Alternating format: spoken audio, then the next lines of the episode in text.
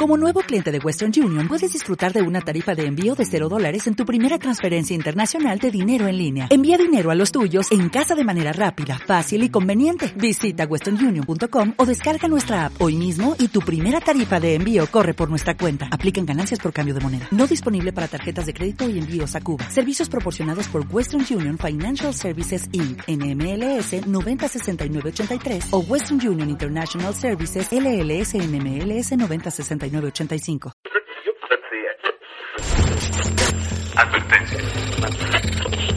Los comentarios de la nutrióloga Carla Paola tienen como base estudios y evidencia científica, y su contexto es generalizado, por lo que no deberá asumirse de forma alguna que los mismos suplen a una consulta personalizada.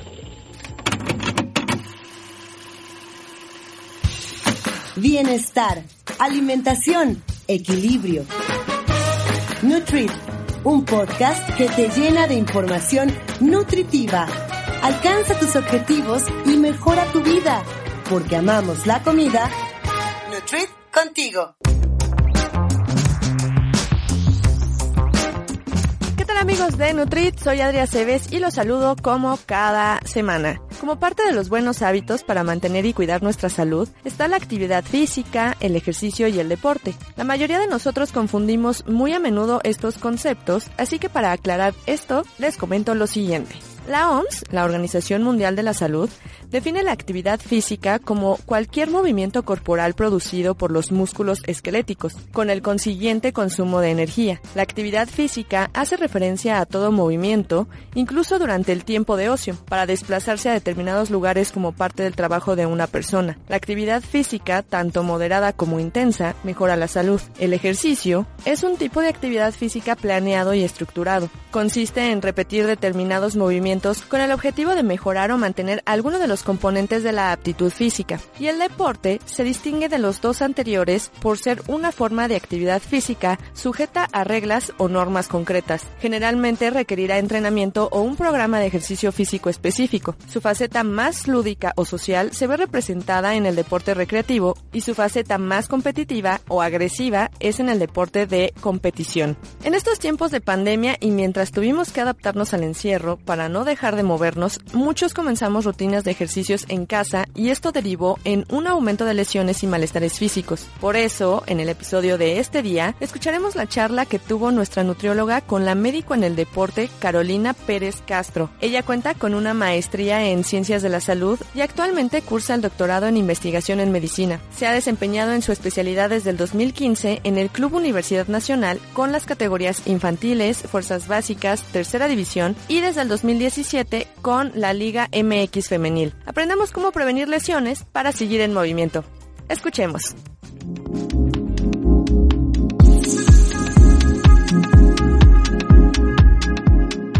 Hola Caro, muchísimas gracias por regalarnos unos minutos de tu tiempo para platicar de un tema que creo que se subestima o se toma muy a la ligera, pero que cuando tenemos una lesión que nos imposibilita seguir entrenando o haciendo nuestras actividades diarias es cuando nos arrepentimos por no haber prevenido esto.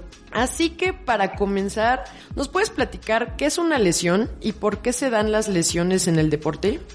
Claro que sí. Hola, buenas tardes. Pues una lesión básicamente es un daño eh, en alguna estructura, ya sea muscular, tendón, ligamentos, que generalmente es un proceso inflamatorio y, pues dependiendo la gravedad de la lesión, eh, puede ser que tan fuerte o tan tardado pueda llegar a ser una lesión. ¿Y, por qué se dan? ¿Por qué se dan las lesiones en el deporte? Pues en el deporte principal, la principal causa de lesiones es un mal manejo de las cargas, es decir, ya sea que le estamos poniendo a nuestro músculo o a nuestros tendones más esfuerzo del que tienen la capacidad de hacer, a lo mejor queremos exigirles más peso, más distancia, más repeticiones cuando mi músculo todavía no ha llegado a la capacidad de lograr ese, ese esfuerzo y entonces esa exigencia más allá de lo que puede dar el músculo normalmente termina en una lesión. Casi siempre esa es la principal razón. La otra razón pues suele ser que no le damos el tiempo suficiente de descanso. A lo mejor estamos usando las cargas adecuadas y el problema se encuentra en que no tomo en cuenta que mi músculo necesita o mis tendones, mis tejidos necesitan descanso para reponerse de ese esfuerzo que le pusimos a hacer. Entonces, si no le damos esa pausa, de hecho es el descanso es el punto más importante de todos, se le llama supercompensación en el deporte y es en el momento en el que los tejidos se adaptan a las cargas que le pusimos, se reparan. Así que el día de mayor ganancia eh, de, de, todas las capacidades que le queremos conseguir se logra más el día del descanso que el día que hicimos el mayor esfuerzo. Así que el descanso es muy importante. Exacto, la importancia del descanso, que sí luego tengo pacientes que de verdad no quieren parar, o sea, no, no descansan ni un día y están, y ya se entrenan en la mañana, entrenan en la noche y ya, ya, ya hasta parece vigorexia ahí, pero sí, sí es cierto, la importancia del descanso. Oye, ¿cuáles son los tipos de lesión más comunes? Digo, esto creo que depende de de la disciplina o del deporte que se practica, pero pensando en la población que, que no somos atletas de alto rendimiento, sino que hacemos ejercicio de cardio y fuerza en el gimnasio, o que nos salimos a correr al parque, o que incluso podemos estar ocupando ese, eh, los gimnasios que pusieron en algunos kioscos o, o, o incluso como camellones, de, ajá, parquecitos, camellones de aquí de la ciudad. Eh, ¿cuál, ¿Cuáles tú crees que serían las lesiones más comunes? Pues yo te puedo decir que aquí a nivel consultorio eh, privado lo que llego a ver más lesiones suelen ser tendones. Tendones justamente es por eso. Los tendones quiere decir que el músculo eh, no tiene tanta fuerza para el ejercicio que le pusimos a hacer. Entonces casi lo más común que llego a ver aquí son lesiones de tendones, sobre todo por ejemplo ahorita que está de moda hacer corredor y entonces me dicen, soy corredor, corro una vez a la semana y eso es todo mi ejercicio, ¿no? Y corro 15 kilómetros ese día que se me ocurrió correr, ¿no? Bueno, y, y, realmente preparamos al músculo el resto de la semana para correr esos 15 kilómetros, pues no suele ser así. Entonces, casi las lesiones más comunes que llego a ver yo en consultorio son más lesiones de, de, contracturas por sobrecargas y de, pero más común son lesiones de tendones. Rodillas sobre todo suele ser eh, la parte que, que, pues que se afecta más con las cargas que le ponemos. Sí, sí es cierto, o sea, el peligro que, que puede haber también el, el no planear, el, el hacer deporte solo una vez a la semana y súper, súper extremo. Exacto. Y, y, no planear como nuestra, no dosificar nuestra semana en cuanto a cómo vamos a estar eh, preparando al cuerpo. Eso es cierto. Incluso en el gimnasio, esto de las cargas, a mí me, me impactó la noticia de, de, hace poco, de hace unos días, de la chica que se murió en el gimnasio por no. cargar 185 kilos. O sea, ah, creo sí. que eso me dio un montón de miedo. O sea, de, de, por sí yo no cargo casi nada, ¿no? Pero de todas formas, sí. que, no, ahora con más razón no quiero cargar. Entonces, sí. sí, sí, sí, es un gran riesgo. Y aquí, bueno, ¿cuál, eh, cómo sería la, la manera de prevenir una lesión? Pues yo creo que la manera de prevenir sería, yo creo que la idea principal aquí es siempre estar rodeado de profesionales. Y digo profesionales, no, no necesariamente estoy hablando del que te orienta en el gimnasio, porque pues finalmente nos orienta a lo mejor a veces en la técnica o cosas así por el estilo, pero no tomamos en cuenta que no son personas capacitadas realmente para, para las cargas. Tal vez son personas que les han funcionado la cantidad, o bueno, el ejercicio a su manera y, el hecho de que ellos ya tengan cierto grado de adaptación a la mala, a lo mejor la lograron, pero ya la tienen. Y entonces eso les da chance de manejar cargas más altas, ejercicios más altos. Y no toman en cuenta que la mayoría de las personas pues llegamos de nada al gimnasio. Y entonces empezar con un, o sea, digamos, empezar a hacer ejercicio o estar empezando a agarrar forma, la verdad, la mejor opción es agarrar a un profesional que haya hecho una licenciatura en preparación deportiva y que nos oriente en las cargas, un médico del deporte que también nos pueda orientar tal vez en la fase inicial y ya después pasarnos con algún entrenador deportivo, pero eh, pues yo creo que esa sería la principal razón, tomar conciencia realmente, vengo de la nada, o sea, no le puedo exigir a mi cuerpo un montón, quiero hacer algo de impacto, por ejemplo, correr, yo siempre les digo, hay que entrenar para correr, no hay que correr pensando en, ah, bueno, quiero hacer ejercicio, voy a ponerme a correr, no, o sea, correr ya requiere que tengamos cierto grado de fuerza en nuestra musculatura, cierto grado de capacidades como para que queramos empezar realmente con una actividad tan fuerte como sería correr y sobre todo en cemento, ¿no? Entonces, pues yo creo que lo ideal es empezar muy tranquilo y orientarse con las personas, también salud, yo creo que eh, ver si estoy en condiciones saludables para hacer ejercicio, a lo mejor padezco de la presión y no lo sabía y me pongo a hacer ejercicio y empeoro todo, entonces yo creo que no está nada como tener la, realmente la cultura de, bueno, quiero hacer ejercicio, ¿qué debo de empezar a hacer? Ver cómo estoy de sano, ver qué tan debilucho estoy y entonces a partir de ahí arranco para lo que mis objetivos que sean ya sea estar normal, estar digamos sano, estar fit o ponerme super mamey, ¿no? exacto, cada quien sus objetivos, pero eso es algo que, que de verdad la mayoría no toma en cuenta, que dice, bueno, ya voy a empezar a, a una vida más saludable, pero no se va a un laboratorio a, a primero a sus estudios bioquímicos, o sea, como que piensan, claro. no, asumen que, que estamos bien, obvio, todos queremos estar bien, asumimos que sí lo estamos y empezamos y, y, justo como tú dices, ¿qué tal que la tensión arterial está elevada y estamos carga y va a hacer ejercicio de fuerza o algo? Entonces sí, ah, sí podemos eh, realmente buscarnos algo que no tenemos. Oye, y el calentamiento, la importancia del calentamiento y el enfriamiento o estiramientos eh, al final, o sea, primero obvio el calentamiento al principio y el estiramiento al final, ¿qué tanto nos ayuda a prevenir la lesión? Bastante en realidad, se me estaba pasando esa parte. Yo creo que es súper importante. Finalmente el calentamiento, le estamos diciendo a nuestro cuerpo, hey, actívate, te voy a ocupar.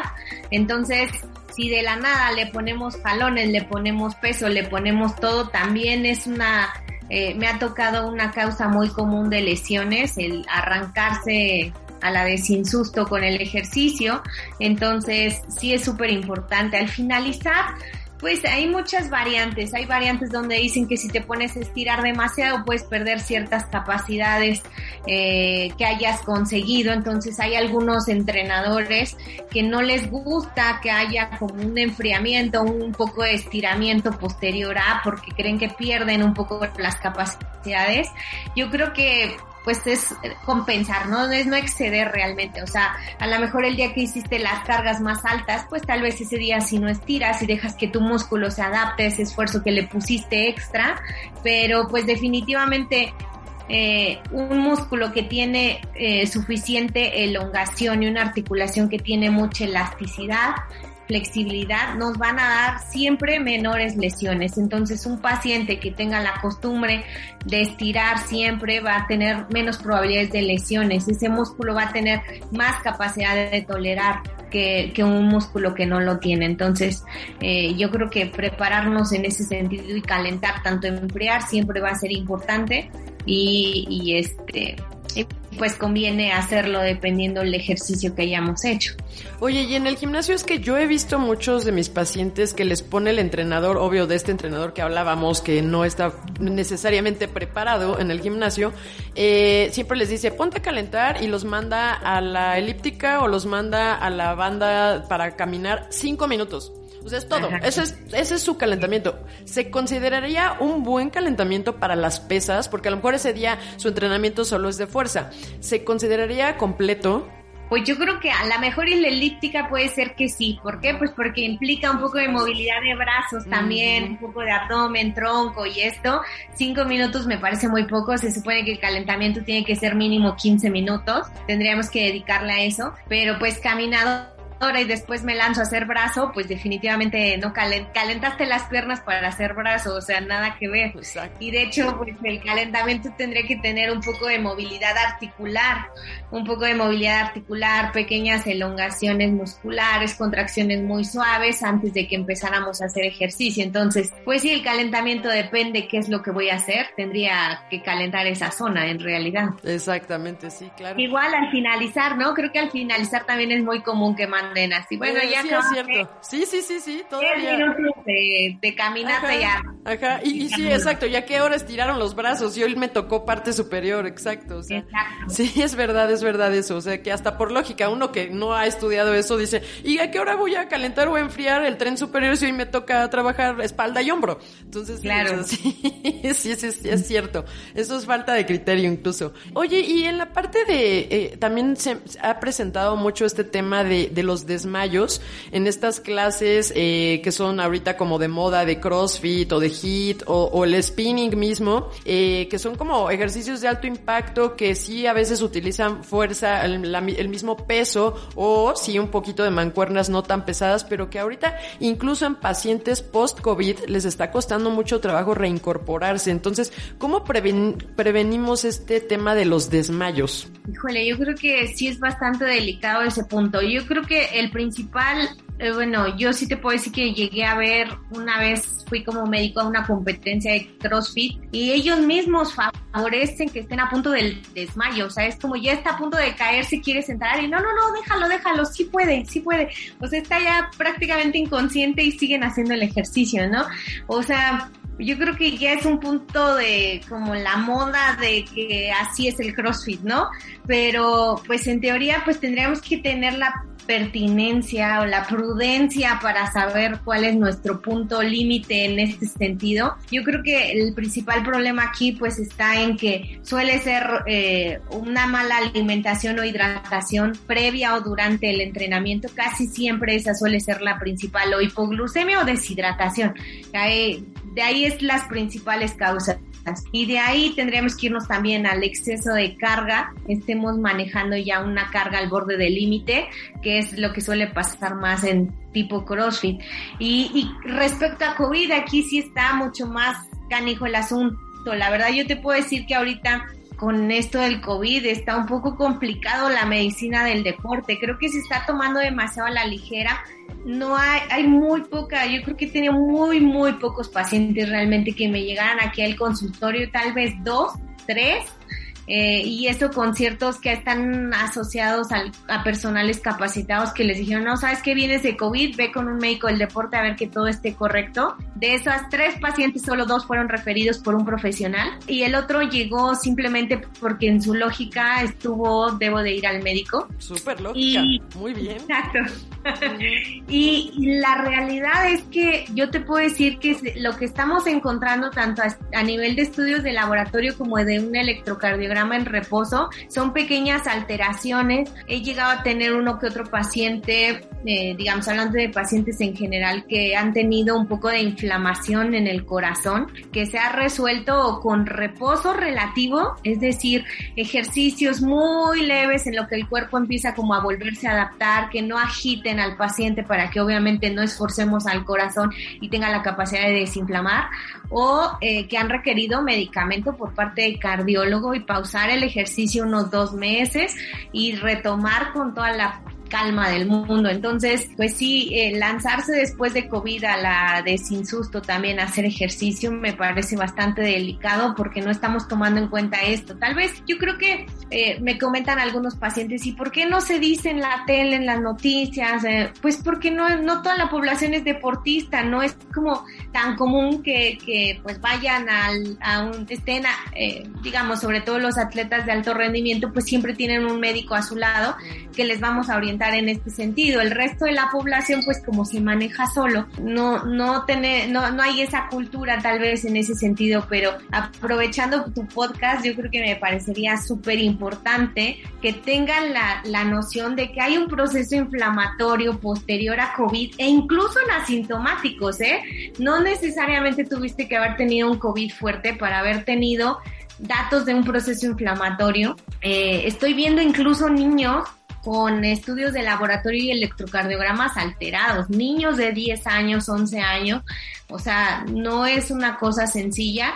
La, eh, orientándome con cardiólogos al respecto, lo único que me sugieren es pues un poco de pausa, o sea, ejercicio muy controlado, eh, vigilancia del electrocardiograma, de síntomas, a veces un poquito de antiinflamatorio en caso de que sea necesario, se resuelve y entonces sí comenzamos a hacer ejercicio, ya que vimos que se resolvió tanto los estudios del laboratorio como el electro regresaron a la normalidad, comenzamos con ejercicio muy paulatino de menos a más, a tolerancia y ahora sí a regresar a su deporte. Es cierto, también tuve una paciente que justo eso, así fue como se dio cuenta que había tenido COVID. Ella también fue asintomática y, y ella pues eh, estaba muy acostumbrada a hacer eh, triatlón. Entonces, pues cuando empezó a notar que no daba el mismo rendimiento, que se sentía rara, que algo pasaba en su cuerpo, entonces dijo, pues qué, pero ¿por qué pudo haber sido esto? Pues si yo llevaba estos tiempos, yo nunca me cansaba, o sea, no me sentía así tanto, que fue cuando se fue a hacer esas pruebas, bueno, la prueba eh, COVID, en ese momento salió negativo, pero sí había tenido eh, anteriormente, exacto, y entonces fue que tuvo que ir a los especialistas y empezaron a, tratarla porque había, pues sí, complicaciones eh, post-COVID cuando ella ni siquiera se enteró que tuvo COVID. Entonces, es verdad, es verdad que hasta en eso, pues sí es importante mm, que no, no crean que, bueno, no me pasa nada, ya me, me sigo como, como si nada, ¿no? Como una gripa normal. Entonces, sí es, eso sí. Oye, y regresando al tema este del CrossFit que decías, que es que también, o sea, sí está muy, muy, muy de moda y, muchos pacientes me refieren que, se marean. O sea que incluso se marean cuando están en la, en la, pues en su sesión de CrossFit. Ya, a, lo mejor al principio, ¿no? Los lunes, a lo mejor. Ya los demás días ya no se marean. Pero, pero es que esto no es normal y por más que les digo que no es normal, no, no me lo creen. Díselos tú, por favor. Yo creo que el principal problema que veo en el CrossFit es que para mí es un deporte que está más eh, enfocado, que me parece más ideal para personas que vienen de haber hecho ejercicio, que tienen cierto grado de adaptación, que ya conocen las técnicas de hacer ejercicio, que obviamente su músculo va a tolerar cada vez eh, pesos más rápidamente porque tiene cierta memoria muscular, entonces pues es más fácil llegar al punto de mejor fuerza. Pero comenzar de la nada hacer ejercicio en CrossFit me parece muy muy excesivo, me parece muy muy de sopetón. Claro, y mucho riesgo, ¿no? Para lesión. Y, con mucho riesgo de lesión. Solamente de todos los pacientes que he tenido desde que empezó esto del CrossFit, un paciente llegó y me dijo, "No, es que a mí me dijeron, vienes de nada y entonces me están poniendo ejercicios muy diferentes al resto del grupo. Y dije, wow, voy a ponerle una medalla a ese entrenador. Exacto, ¿dónde? Es que diga dónde está ese entrenador, porque yo por eso no me he metido, o sea, yo lo veo como muy rudo para mí. Entonces, si yo, o sea, si yo voy, yo creo que yo sí sería bien chillona y diría, yo voy a ir a este ritmo. Ni entrenador, ni, ni siquiera me vea feo, porque yo voy a hacer esto sin peso primero, para primero aprender cómo es el ejercicio. Y ya, eh, o sea, porque no lo voy a lograr. Entonces, y ya, ¿no? Como que poco a poco, creo que ese sería como, no es que sea tan, tan coyona, pero pues creo que sería pues el, respeto a tu cuerpo también, ¿no? Y, también me refieren mucho eh, que, que, las articulaciones están muy calientes, que les, se les quedan calientes después del CrossFit como durante una hora. ¿Eso es normal? No, pues seguramente lo que nos está hablando es que hay un proceso inflamatorio a nivel de los tendones de esa zona. Difícilmente estamos en una tendinitis, existen, digamos, tres grados principales de lesión de tendón, ¿no? Como que depende, o sea, el día de rodilla a lo mejor ese día llegué al grado 3 y a lo mejor al día siguiente estaba en el grado 2 y después me tocó un poco más de descanso y pasé al 1 y entonces andamos bailando entre el grado 1, grado 2, grado 3 y eso suele ser muy común porque me tocan pacientes que duran meses o años con una tendinitis que no se trata porque nunca llega a ser tan limitante, o sea, eh, ellos ya mismos saben, ubican que el día que se pasan de listos con el ejercicio duele unos dos, tres, cuatro días, cinco días, le bajan tantito, digamos, les permite hacer otro poco más de ejercicio y entonces van como tolerando el dolor. Exacto, se acostumbran al dolor, pero normalmente suelen andar en unas en tendinitis todo el tiempo. O sea que entonces cuando tengas este, em, pues no sé, como que te, te sientes caliente la articulación, eso ya es tendinitis, o sea, eso ya se tendría que estar. Probablemente. Probablemente. Sí, ojo ahí, Yo creo que sí, sí tengo varios que, que sí es... Bueno, incluso, eh, justo hoy en la mañana estaba haciendo tríceps y sentí como muy caliente el codo, dije, ay no, ¿qué tal que...? Entonces, digo, se me quita luego, luego, ¿no? O sea, pero, pero sí, podría ser, podría ser. Entonces, eh, ajá, más vale que ahí pues sí tengan también, echen ojo. Oye, ¿y ese dolorcito que surge eh, al día siguiente después de comenzar o de cambiar los ejercicios de nuestra rutina, que, que pues, hasta cierto punto es como normal, ¿no? Del ácido láctico y todo esto, ¿se puede evitar? ¿Qué hay? En, tú que eres tan estudiada en esto del deporte, ¿qué hay como para que podamos? Se, hablaba de que si tomas bicarbonato y que si te tomas una aspirina y que no sé qué. ¿Ahí qué tanto? Pues se supone que eso, eh, si, si estamos comenzando a hacer ejercicio, pues estamos eh, literal el parte del ácido láctico y todo esto, nuestro músculo está comenzando un proceso. Finalmente, creo que la parte más importante aquí es que comenzar a hacer ejercicio o hacer ejercicio es un proceso inflamatorio que le estamos haciendo al cuerpo, ¿no? Y entonces, las cargas que nosotros le ponemos es una adaptación a ese a esa inflamación. Literal, estamos acostumbrando al cuerpo a la mala, o sea, que tolere ese proceso inflamatorio, se adapte y entonces cada vez me permite un poquito más. Entonces, eh, comenzar con ese dolor los primeros días que empiezo a hacer ejercicio, cuando hago cambios de carga, pues de lo que me está hablando es que se está generando un poquito más allá de un proceso inflamatorio normal o estándar que estoy acostumbrada y entonces, pues normalmente este tipo, el dolor, como dicen en el ejercicio, el dolor se quita con dolor. Entonces, seguro de lo que nos está hablando es que tenemos que movilizar, tenemos que saber que el ácido láctico va empeorando hasta las siguientes 72 horas, entonces el no, el no va a hacer que digo, bueno, hoy reposo y a lo mejor mañana si me siento mejor hago un poco de ejercicio. Y como mañana me duele más, ya no lo hago y pasado me duele más y entonces eso hace que muchos pacientes eh, dejen eh, de lado el ejercicio. Pero aquí la opción principal es hacer a veces un poquito de cardio que movilice justo es esas zonas adoloridas, un poquito de elíptica, un poquito de bicicleta, movilizamos, activamos nuestros músculos, se moviliza ese ácido láctico y entonces es, es literal comenzar con cargas nuevamente. Sí, a veces está sugerido eh, algún antiinflamatorio que me ayude a tolerar un poquito, sin embargo, tenemos que recordar que estoy intentando que mi cuerpo se adapte a la inflamación, entonces pues también dar un antiinflamatorio que quite la inflamación del ejercicio no puede ser tan bueno para adaptarme. Eh, la otra parte que puede ayudarnos es masajes con, bolsas de hielo en círculo. Entonces eso eh, ayuda un poquito a nuestra musculatura que se relaje y que se le quite lo inflamado. Este, también meternos en una tina de agua con hielo nos va a ayudar bastante en este sentido. Ok.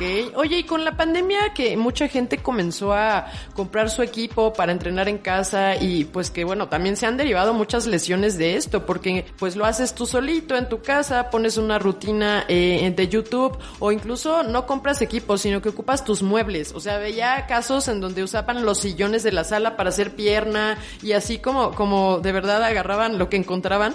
¿Ahí qué opinas para este tema de, de las lesiones y del riesgo que puede haber? Pues yo creo que, o sea, hacer ejercicio nunca está mal y tampoco comenzar a hacerlo en casa, yo creo que es el principal incentivante, o sea, a lo mejor empiezas ahí a tu ritmo, a tu tiempo, a tu, a tus cómodos comodidades, ir adaptándose con el tiempo, pues yo creo que está bien eh, hacerlo en casa. Tal vez el punto malo que le vería aquí es realmente lo estoy haciendo de forma adecuada, lo estoy haciendo con la técnica adecuada. Lo que decíamos, estoy haciendo los pesos adecuados, las repeticiones adecuadas, estoy dando el descanso adecuado. Ese sería como el único detalle ahí. O sea, hay rutinas, como bien dices, de YouTube y este tipo de cosas, pero pues hay que poner rutinas acorde a mi condición actual de capacidad física y capacidad de fuerza. Entonces, lo que hablábamos, o sea, si yo me voy a poner una rutina que tiene impacto, pues voy derechito a la lesión. O sea, si de la nada me pongo a hacer ejercicio de impacto, voy camino a la lesión. Entonces es comenzar a hacer un poquito de fuerza, comenzar a activar mis músculos y entonces capacitarlos para que toleren un poco más de ejercicio con carga. Claro. ¿Y, qué recomiendas hacer cuando se presenta una lesión? O sea, que estás en en, pues ya en tu casa o en el gimnasio y de pronto pues ya ubicas que te pasó algo. ¿Qué, qué recomiendas? Yo ahí lo que siempre recomiendo es en cuanto detectes algo, ve de una vez al médico. ¿Por qué? Porque a veces como no nos limita, lo dejamos ser y es una bolita de nieve que se empieza a hacer más grande, más grande, más grande y termino en un punto donde a fuerza tengo que parar y ahí ya ni dónde esconderse. Entonces, eh, no hay como, como a lo mejor eh, las primeras signos de lesión pueden manejarse con medicamento, hielo, a lo mejor ciertos cuidados, un poquito le bajo a la carga y nunca para el ejercicio. Y en cambio eh, si lo dejo que se haga más grande, ah, pues entre más grande esté la lesión, más tiempo voy a estar parada y ahí empieza a haber afectación. Claro, ¿Y, qué recomendaciones nos tienes para los que regresan de lesiones, justamente? Pues lo mismo, tomar en cuenta, yo creo que aquí siempre le digo a los pacientes, yo le puedo dar el mejor medicamento del mundo y le quito el dolor, pero si usted no toma en cuenta que esa zona que se lesionó queda con cierto grado de debilidad y que tengo que reponerlo de esa, de esa, de ese proceso inflamatorio para hasta que llegue a su punto que se encontraba antes de la lesión, voy a estarme lesione y lesione y lesione y lesione. Entonces, si vengo de una lesión, tengo que tomar la conciencia de que vengo, eh, tengo que empezar de menos a más, con mucha calma. El mismo dolor me va a ir diciendo si puedo, si me duele, que es que todavía no estoy listo para ese nivel de carga, me tengo que regresar un pasito atrás y así ir avanzando hasta que evitemos que haya un regreso a la lesión. Irnos directo a los pesos que solíamos manejar o cargas que solíamos manejar es irme directo a pues a mayor riesgo de lesión. Claro, paciencia ahí, ¿no? Creo que sería la clave. Oye, ¿y por qué, por qué es que hace falta este tema de la hidratación para evitar lesiones? Porque también igual he visto que es común en, en deportes de contacto donde piden cierto pesaje o en los deportes de apreciación que días antes utilizan diuréticos, plásticos, fajas, ya sabes todo esto para que el día de la competencia pues se llegue, se pueda dar el peso de la categoría. Entonces ahí, ¿cuál es el riesgo? Pues el riesgo es que no solo estoy deshidratando, digamos, el agua que no ocupo, sino que esa agua tuvo que haber salido de células también y de esas células musculares, tendones, de articulación. O sea, es una deshidratación generalizada. Entonces un tejido mal hidratado, eh, pues es un tejido que se puede lesionar con mayor facilidad. Entonces ese es el, mayor problema de, de pues de, de, no manejar una hidratación correcta. Además también en el deportista tenemos que tomar en cuenta que que los deportistas pueden sufrir mucho de los riñoncitos de cristales, presencia de cristales en orina, porque pues llegamos a un punto de deshidratación sin una adecuada hidratación y entonces forzamos el riñón a trabajar de forma incorrecta, ¿no? Entonces, este, pues eh, no nada más viene por el lado de las lesiones, sino también hay que cuidar nuestro, nuestro riñoncito también a que lo estamos forzando a trabajar sin la cantidad suficiente de agua, pero básicamente es por la deshidratación generalizada de a nivel celular. Claro, es cierto eso, eso que dices, o sea, no nada más es eh, eh, esto de los músculos, sino también ya estás afectando tu salud, o sea, órganos, ya órganos de nuestro cuerpo, entonces pues sí. Y ya por último, claro. fíjate que me han preguntado algunos pacientes qué tan recomendable es entrenar descalzo y qué tipo de deporte sí se puede hacer sin correr riesgo de lesión, a lo mejor de tobillo o algo.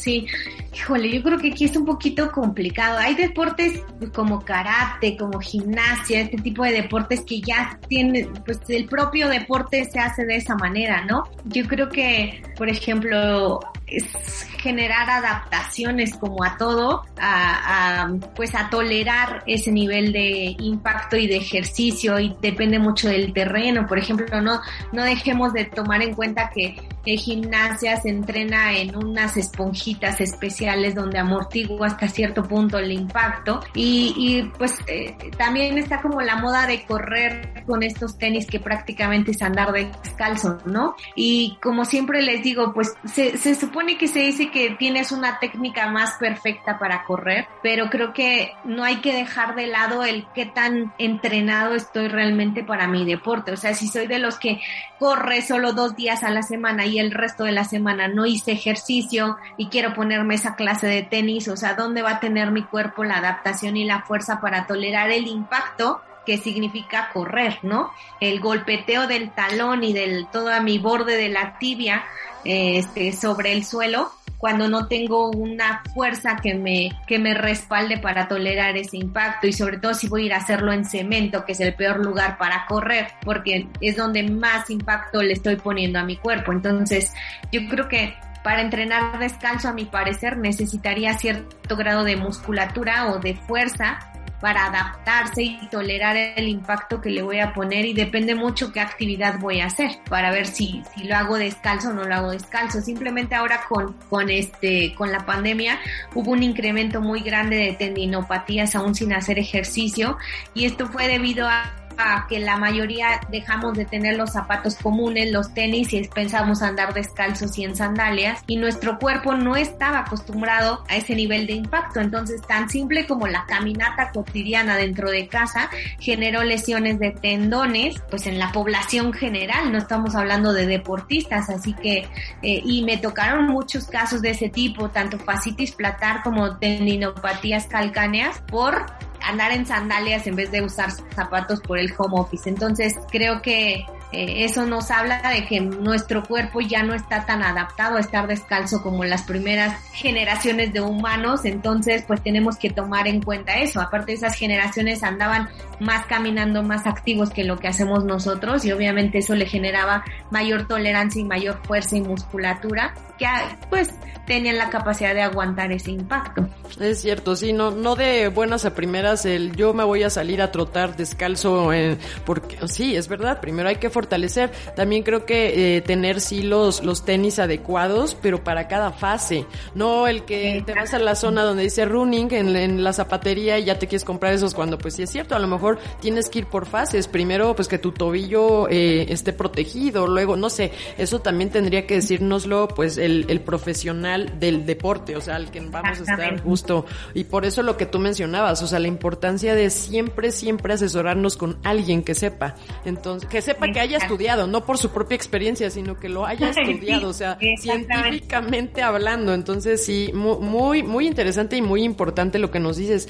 ¿Gustas darnos algunas recomendaciones finales para prevenir lesiones o, o resumir con lo más importante, algo que nuestra audiencia debería hacer o evitar? Pues yo creo que el resumen de nuestra plática de hoy sería no, no agilizar los tiempos, llevar la calma, estar rodeado de profesionales en, en el área, este, tomar en cuenta en qué nivel de condición física estoy para ver qué nivel de ejercicio necesito y darle el descanso adecuado, eh, con la adecuada alimentación e hidratación que son súper importantes para prevenir lesiones y mantener unas cargas adecuadas a los objetivos que tengo y a las adaptaciones que estoy teniendo. Claro, pues muchísimas gracias, Caro, de verdad. Yo sé que ahorita ya tu paciente debe estar allá afuera esperando. Eh, ¿dónde, ¿Dónde podemos encontrarte? ¿Tienes redes sociales para conocer parte de tu trabajo con las chicas de Pumas o algún número para contactarte? Pues si gustan, le doy, soy muy mala para las redes sociales, pero les puedo dar mi, mi, mi, este, mi celular. Me pueden encontrar al 55 60 09 20 08 y en Facebook tengo eh, o sea, no te sabes ni tu cuenta. Ya me di cuenta que no te sabes ni siquiera cómo apareces. Lo estás buscando. Es verdad. Suele pasar, ¿eh? Yo, yo estoy igual. Bueno, estaba igual, pero, pero mi hermana que hace todos esos trabajos de, de, de llevar las redes sociales, te, te, la recomiendo por si alguien necesita también a alguien que, es que creo que es nuestra generación, ¿no? Como que no nos tocó tanto sí, no. esto, baja. No le veo tanta necesidad, pero creo que tendré que adaptarme. Sí, la adaptación. ¿Cuál es, cuál es tu cuenta? Es este, en Facebook estoy como Vida en Forma. Ah, mira, así tienes cuenta, ya ves. Entonces sí, hay que alimentar esa cuenta, hay que subirla. Así Entonces, hay que alimentar. sí, eh, pues perfecto. De todas formas, si tú me lo permites, pues subo también tu número y tu y esta red social que, que nos dices. En mi tengo tengo un apartado en Instagram en donde tengo pues una red de, de especialistas, pues para que mis pacientes también tengan eh, y puedan acudir a ellos. Entonces ahí busquen busquen esta cuenta, busquen el número por si la necesitan necesitan y pues no olvidemos que los profesionales de, de la salud estamos para darles atención personalizada, pues hasta la dosificación de ejercicios es individualizada, la alimentación será diferente para cada tipo de deporte que se realiza, la hidratación, como escucharon, es súper importante y el descanso, bueno, indispensable para evitar y sanar lesiones. No se expongan al, al ir con un quiropráctico incluso, busquen a un médico en el deporte para el diagnóstico y de ser necesario, pues complementar con un fisioterapeuta para la recuperación también. Entonces, pues muchísimas gracias. Gracias, Carito. Gracias por tu tiempo y pues seguimos en contacto. Claro que sí. Hasta luego. Muchas gracias.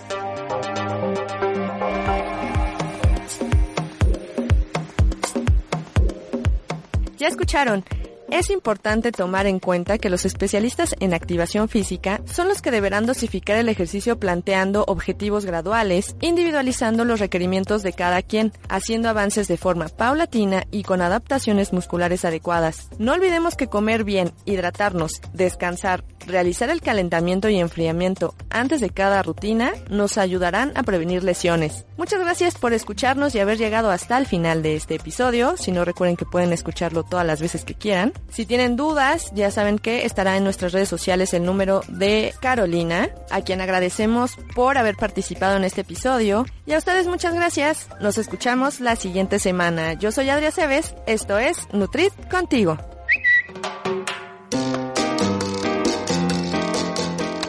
En Instagram, Facebook y Twitter como nut.carlapaola.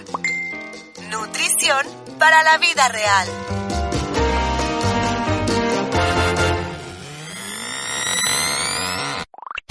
Nutrit, un podcast que te llena de información nutritiva, es una producción de Auricular MX. What if you could have a career where the opportunities are as vast as our nation, where it's not about mission statements, but a shared mission? At U.S. Customs and Border Protection, we go beyond to protect more than borders, from ship to shore, air to ground cities to local communities, CBP agents and officers are keeping people safe. Join U.S. Customs and Border Protection and go beyond for something far greater than yourself. Learn more at cbp.gov/careers.